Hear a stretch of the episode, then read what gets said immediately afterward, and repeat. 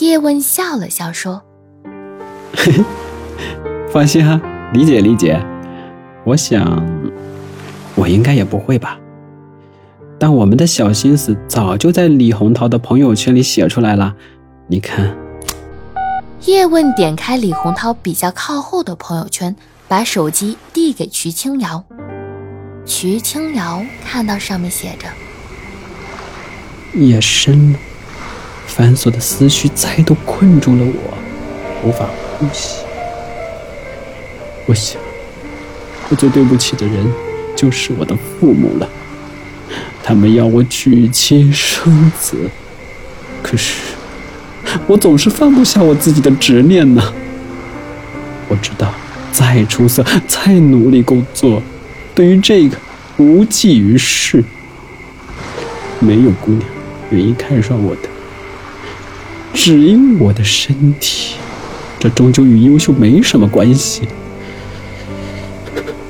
唉，我也知道，我不愿与缺陷同病相怜。这是我的身体在追求一种不可能的人生体验。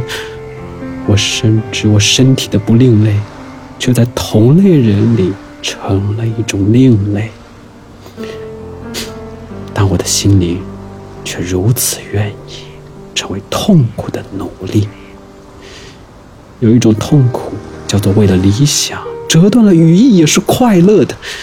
你笑我高傲的单身也罢，你笑我自取其辱也罢，我依然孤独的、寂寞的单身着。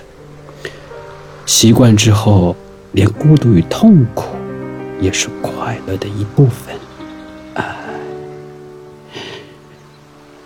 或许，这就是病态的高处不胜寒吧。徐清瑶想了想说：“这么优秀的人，原来也有如此绝望的心情，如此悲观。可是世界上也有普通人与残障人结合的例子。”叶问想了想：“嗯，你也说了，只是也有。”等于被闪电击中的概率，但对于个体来讲，就是一种绝望。终究没有被闪电击中吧。大致分析他的心理，我大概有这样的感受：李洪涛拖延着不谈恋爱的进程，是不是貌似有了一种改变希望的无限概率呢？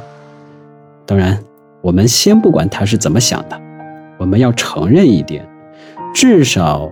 他的认为准确的击中了我们的想法，是吧？瞿清瑶轻轻的踢了一下叶问的脚尖。哎，有人来了。